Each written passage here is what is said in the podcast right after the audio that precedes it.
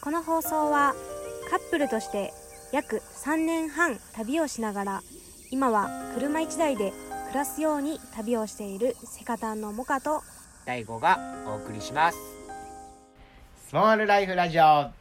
記念すべきよ第30回目30回記念ありがとうございまはい本日のテーマ20代のうちにやっておくべきことすはいということでまあ僕は34でモカちゃんは29歳かはいまだまだ20代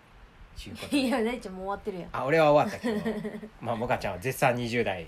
を謳歌中ということではいうん。まあ振り返ってみてもね、そう、いろいろあったけど、やっぱこれだけはやっておくべきやなっていうのを、今の20代の方にうん向けて、ちょっと僕たちなりの考えとか思いをお伝えできたらなと思って、はい今回このテーマを選びました。はい大ちゃんは20代のうちにどんなことやってきたうーん、まあ最初は会社員として働いて、うんそのうち旅に出て、それからフリーランスっていう感じやな。まあでも、旅に出てフリーランスになったんがもう30歳過ぎてからやったから、うん遅かったまあ遅いとか早いとか別にないんやけど、うんまあそういう流れやったっていう感じ。うんもかちゃんは私は18で就職してう。まあその時会社で働いてたからまあ会社員やなんうん。正社員として働いてて契約社員みたいな形で働いたこともあったしアルバイトもしたことがあったしうん。フリーターになってたこともあったしうん。まあでも基本的に雇われて仕事したりとかもしてたけど、うん旅をきっかけに自分でお金を稼ぐっていうことが旅先で初めてやったかな、あ、なるほどね。うん、まあ、まず端的にまとめると、3つ、これだけは20代のうちにやっておいたらいいなって思うことを挙げていきたいと思います。はい1つ、えー旅。これは、えー目的地とか期間を決めないような旅。要は自由な旅やなそうやな。うんはい。もう1つが、自分でお金を稼ぐっていう経験。ほこれは、給料としていただいたりとか、何かをやったからお金を稼いだとかじゃなくて、自分で生み出した何か。例えば、昔俺らやってたのが、路上パフォーマンスううん路上で歌歌って、チップをもらうとか、うんあとは、自分で本を作って、それを誰かにこう、買ってもらうとか、そうやだなから YouTube とかブログ発信、そういう SNS の発信で、何かこう、収益を得るとか、うんうんそういうお金の稼ぐ方っていうのをやるっていう。で、三つ目が自分から人に会いに行くという経験。うんうんうんうんこの三つを僕たちなりに詳しくお伝えしたいと思います。はい旅まあそうやな旅はもう私らの今の私らを作ってるのがもう旅みたいなもんやなそう旅やなに出たことによってうんもう今の自分らが作られてるっていうのもあるぐらいうん。人生を大きく変えてくれたのが旅やな、っそうやな。ていうのはそうやな思うう、ん。やっぱ旅行とは違って旅は自由というか、その分自分の責任とかっていうのも、あの、大きくなる。うん要はパッケージで旅行行ったら、まあ、行き帰りとかはもうバスに乗ってとか、こうツアーで参加したらもう決まってしまうわけやけど、うん旅ってなると、やっぱり自分で行く方法も決めないといけないし、まあそこでのトラブルとかも基本的に自己解決うんするっていうことやな。それであれか自己解決力みたいなのが磨かれたりとか、そうやな。自分で決めて自分で行動して自分で責任を取るみたいなっうん。ていう一連の流れが旅をすることによってうん。必要とされるというかそうやな。身につくとは思うから、うん、実際にやっぱり俺らも旅してよかったなってほんまに思ってるし、そうやうな、ん。それが今の自分らを作ってるなって思うからね。あとはなんかよく言われることやけど、うん。旅は人生の圧縮版みたいなああ、はいはい。よく言われるけど私はすごいそれはほんまに感じたうん。人からこう言葉で聞いてたのも知ってたけど実際旅してみて本当になんか人生を短く経験したのが旅やなってすごい旅しててすごい思ったそなんか人生ってさまあいいこともあればいろいろ嫌なこともあったりとかさ、うん山あり谷ありっていう言葉もあるぐらいさう。うん。言われるやんで旅っていうのはそれが猛スピードでその波があるというか経験できるそうやなもう猛スピードでいいことも悪いことも起こるからそれをもうなんかこなしていくというかうん。感じて乗り越えて楽しんでいくみたいなそうやだな。から楽しいことも辛いことももちろん旅の中には含まれてるけどそれを自分で切り開いていくというか、進んでいく感じ前にそうやねそれがすごい旅の圧縮版っていうふうにうん私は思ったかな、うんだからそれを20代のうちにやっておくとなんか今後の人生に絶対に生きることっていうのがいろんな箇所で出てくるなっていうのは思うそうやな人とのコミュニケーションやったりとか、うんまあ、次に話すお金の働き方っていう部分でも、うんやっぱ違ってくるなと思うし、そうやなうん続いて自分でお金を稼ぐっていう経験なんやけどうんまあこれはやっぱりこうこんな不安定な時代というか、うんこういう時代にやっぱりこう会社だけに頼ってても生きていかれへんやろうし、うんいざ会社で自分が倒れて働けなくなったとかうん病んでしまってこう病気でとかねうんいろんなことも考えられる中で、うんそのやっぱり働き方の選択肢とかお金を得る手段っていうのはいくつもある方が、まあ、リスクヘッジにもなるしうんやっぱりこう自分が本当に危機的状況に陥った時に救われるんじゃないかなって思うそういう経験をしていたらねうんうん潰れた時にどうやって生かされるの例えばもうほんまに俺らがさ一文無しになって、もう路上で生活せなあかんってなったとしても、うんうん別にあじゃあウクレレがあればとか、うんその辺に落ちてる、ね、バケツでも叩いとけば 極端な話だね、えでもメンタルが潰れてたらそんなんできひんやんまあ、もちろんそこのメンタルとか体の健康状態っていうのはありきなんやけどうんあこうやったらお金作れるんやなとか、うんこうやったら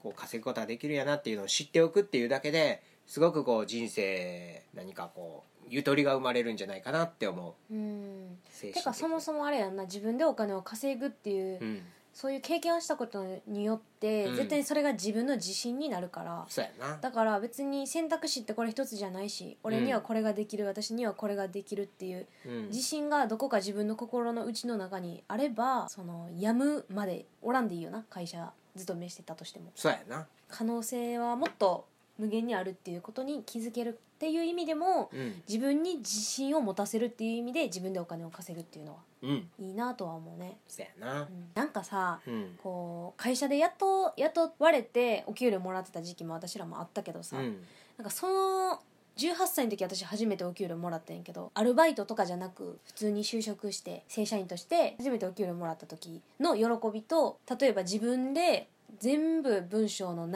れとかを考えて自分で書いた記事がノートブログとかで有料で初めて買ってもらえた時の喜びっていうのは金額で言うたらもう全然会社で雇われてた時にもらったお給料の方が大きいんやけどでも喜びっていうのはなんか自分で生み出したお金の方が喜び度が全然違うくてまあそうやなうん俺らで言うとまあ YouTube の収益もその一つやったりもするやろしうん要は誰かに頼まれてやった仕事でうん生んだ例えば30万円よりも自分だけの力で生んだ50円の方が私は価値が高いと思なるほどねう、うん、うん自分にとってな、うんうんうんそうやなうん、そういう経験はめちゃくちゃ俺ら自身もしといてよかったなってそうやな思ってるよねうんはい3つ目自分から人に会いに行くっていう経験はいこれはもかちゃんどんな人に会ってそう思ったどんな人に会ってというか私はそうやな23ぐらいの時に、うん三重県から一人で東京に上京したんやけどそこから私のなんていうの行動範囲っていうのが一気に広がったんやけどその行動範囲が一気に広がった時期ぐらいからなんかいろんな人に会うっていうのをすごい意識し始めたそれが23ぐらいの時なんやけどうんとにかく自分がたまたま読んでた本でこの人すごい素敵な考え方してるなって思った人のセミナーに行ったりとかうんあとはとにかく誘われ東京とか住んでるとさいろんな人から誘いが来るんよねうんうん友達の知り合いとか友達の知り合いの人の知り合いとかうんどんどんどんどん人がつながるっていうのが東京の生活の中ですごい多くてそれ誘ってもらった誘いは基本断らずに全部行ったりとかだから全然興味ない経済セミナーとかその時全然経済セミナーと か、ね、私のキャラちゃうやろとか思ってたけどでも行ってみたりとかうんででもそこ行けばなんか何かと学びがあったりとかもしたし人っていうのはえそのどこかに出かけることで絶対人と会うんやんね、うんうんうんでそこで別にそこまで惹かれない人とは別につつながることもないやろうし、うんでも逆にこの人めっちゃ魅力的やなこの人とまたなんか一緒にそうやななんかメイクの教室とかしたいなってその時メイクに興味あったから、うんそういう人との出会いもあったりしたからそういうので一緒になんかやったりとか。うんその人のつながりでなんかそういうまた別の美容イベントみたいなとこうろんうんうんに行ったりとか、うんなんかそういうどんどんどんどん広がっていくうん感じがすごい楽しくて、そうやなまあ、もちろんさ自分にとってめっちゃいい出会いやなって思う出会いとうんなんかちょっと時間無駄にしたなって思う出会いももちろん正直あったけどいろんな人に会いに行く経験っていうのは自分の選択肢を大きく広げてくれるなと思ったからなんかいい悪いとかっていうのをなんかそこで自分の中で判断するんじゃなくて興味あるから興味ないからっていうよりかはとにかく人から誘われた誘いとかには全部行ってみたらいいんちゃうかなとりあえずそれがなんか嫌な感じかもしれんけどでもそれも全部経験になって、うん次同じ失敗しやんっていう意味で学べると思うから成長できるから絶対、なるほどねそう無駄な出会いは私はないと思ううんうんうん全確かに部な全部必要な出会いやと思うから、うんとにかく自分で動いてとりあえず行ってみるとりあえず会ってみるとりあえず関わってみる自分から話しかけてみるみたいな感じで、うんうんただ行くだけじゃなくて自そうや分なからアクションかけてうん人とコミュニケーション取っていくっていうことはやっぱり人とはやっぱり絶対にいくつになってもコミュニケーションなしでは生きていかれへんからうん仕事するにしてもフリーランスで仕事するにしてもさやっぱり人とは関わると思うよねそうやな人との関わりありきやしうん今こうリモートも増えてきてるけどリモートだろうがやっぱり自分発信してても画面の向こう側でそれをその記事を読んでくれてたり動画を見てくれてたりする人っていうのもやっぱり生身の人間やからこのラジオもそうやもんなそうだから絶対人対人で絶対つながってる、そこは切り離せへんなって思うからっていう意味でも自分からこう人に会いに行くっていうことは20代のうちにもう思いっきりやった方がいいなって思そうやなう。うん確かに人見知りやからとか言ってそこでもうブレーキをかけてしまうとそれ以上何も広がらんよねうん自分の可能性っていうのも、人に会いに行くねちゃんはどまあ俺もそうやなやっぱりそうやって過ごしてきたからこうやってあの旅を今でも続けてるっていうのもあるし、うんそれはやっぱり旅をしながら稼いでる人もいっぱいいたりあとは、まあ、昔で言うともうチャンネル登録130万人以上いるけどジョー君とかね、う、うんうん、ジョーブログのジョー君とかも、うんまあ俺はジョー君が YouTube 始める前からうんあの彼がやってたバーフリーピースっていうバーを梅田でやってはってんけど、うん当時、うんまあ、その時からなんかちょっとこう光り輝く存在というか、うんなんか面白いやつみたいな、うんすごい噂で聞いてたから、うんあちょっと会いに行きたいなって思って会いに行ったし、うんでそっからもちょこちょこ、まあ、連絡取ったりはしたんやけどもう今ぐっとそっから伸びてめちゃくちゃもうちょっと雲の上の人みたいなうん存在にはなったけどまあでもまたね彼が主催する飲み会とかうん行ったらまあ普通に、まあ、飲み友達みたいな感覚であの喋れるしうんでそういうのを見てたからこそなんか俺もちょっとジョー君みたいに頑張りたいなとか、うんこう勇気もらったり彼の,、うんあのセリフとか発信一言一言にもなんかこう親近感というかうんうーんめちゃくちゃリアル感がうんあるなって思うから。うんやっぱりそうやってこう人にこの人面白そうやなって思った人には会いに行くっていうのはすごい今に生きてるしうんうん大事なことやなって思ううんうんなるほどねうん自分がピンときた人に会いに行くってことそうねやななるほどはいちょっとあれやな私は結構、うん誘われた誘いには全部断らずに行ってみるっていうスタンスやったけど大ちゃんは気になる人に会いに行くっていうまあそうやな私もそれはあるんやけどうんうんうんでもなんかさほんまにさ知識ない段階の時って自分が何に興味あるかとかさえも分からんかったよなうん私はうんうな、んそうやだなからとりあえず誘いは全部行った方がいいなっていうふうに思ったうんうんうんそういうスタンスはめちゃくちゃ大事やと思うなうん自分で自分はこうって決めつけてしまわないというかせやひなょっとしたら違う可能性もあったりそこからいろんなご縁が広がったりするかもしれへんし、ね、一つ一つの出会いってやっぱり、あのー人生を決めるよねそうやな出会いがうん、出会いが全てやと思いまうす、んはいということで今回は20代のうちにやっておくべきこと旅と自分でお金を稼ぐ経験と自分から人に会いに行くっていうことをお話しさせてもらいました全部リアルやな全部リアルやな、うんまあ、リアルが一番やねせやなうんいくらインターネットで見たからとか、うんこの人のブログ読んだツイッターフォローしたからって言ってうん別にそこまでその人のこと分かるわけじゃないやん一部やもんね一部やもんなうんだからその人に直接会いに行ってその人の空気感感じることとか、うんすごい大事やなって思うし、まあ、これからもね俺らももがきながらやけど旅もうね継続してやっていけたらと思ってます。んそうやな20代のうちにやっておくべきことって言ってさこの3つ話したけど、20代超えて30代には当てはまらないのかって言ったらそんなことはないと思ってて、うん、うん、